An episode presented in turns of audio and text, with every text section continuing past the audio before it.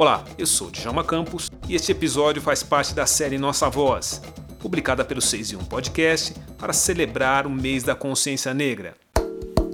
Oi, Djalma, tudo bem?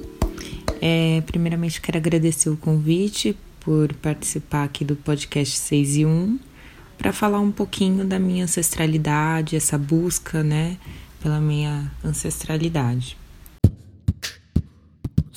Então, vou me apresentar. Meu nome é Jéssica, sou uma mulher negra, professora de escola pública da rede estadual de São Paulo.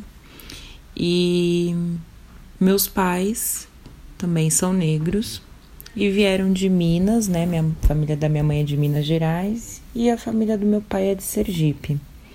Por parte de pai, eu nunca tive muito contato, né, com meus familiares, então quando eu nasci, a minha avó já tinha falecido, minha avó paterna.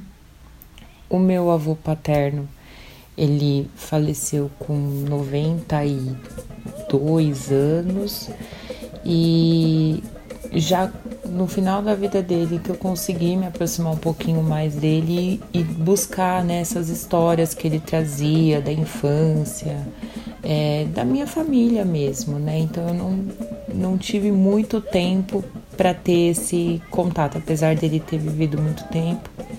Eu não era muito próxima, né? Assim, para perguntar as coisas do passado, né? Já na família da minha mãe, é, eu tenho é de Minas Gerais, então minha avó é de Patos de Minas, né? Uma cidade do interior de Minas Gerais.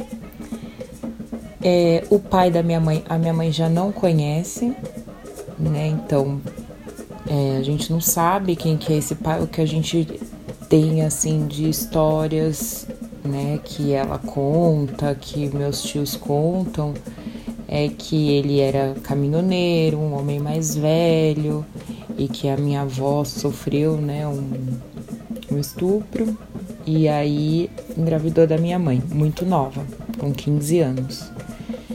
É, eu acredito que era um homem branco, né? Porque a cor da pele da minha mãe já é mais clara.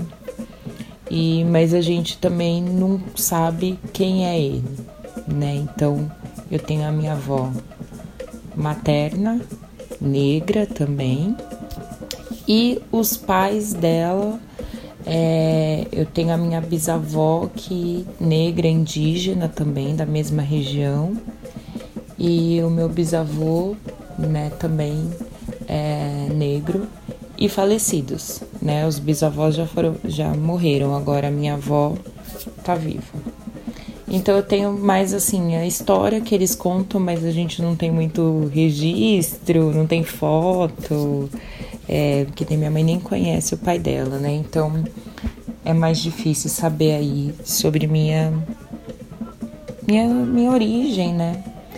E até gostaria muito de fazer um mapeamento genético para saber de qual região, né, que, que a minha família vem e até com o objetivo mesmo de conhecer, né, de África, né, quais países, qual é a nossa, né, de onde eu vim, né, fica essa pergunta.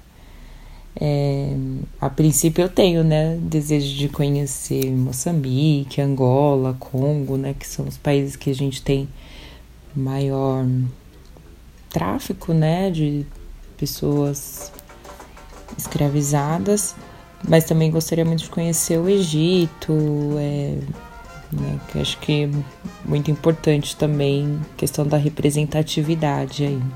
É, em relação alguns costumes, alguns hábitos, assim, eu vejo que, principalmente por parte de mãe, né, é, a gente tem muita facilidade com trabalhos manuais, com artesanato, é, a questão do cultivo das plantas, né, então eu acho que isso tudo vem dessa parte, né, que a minha bisavó já fazia cestos, ela era super é, habilidosa. Minha mãe conta que ela fazia várias peneiras, cestos de palha, enfim.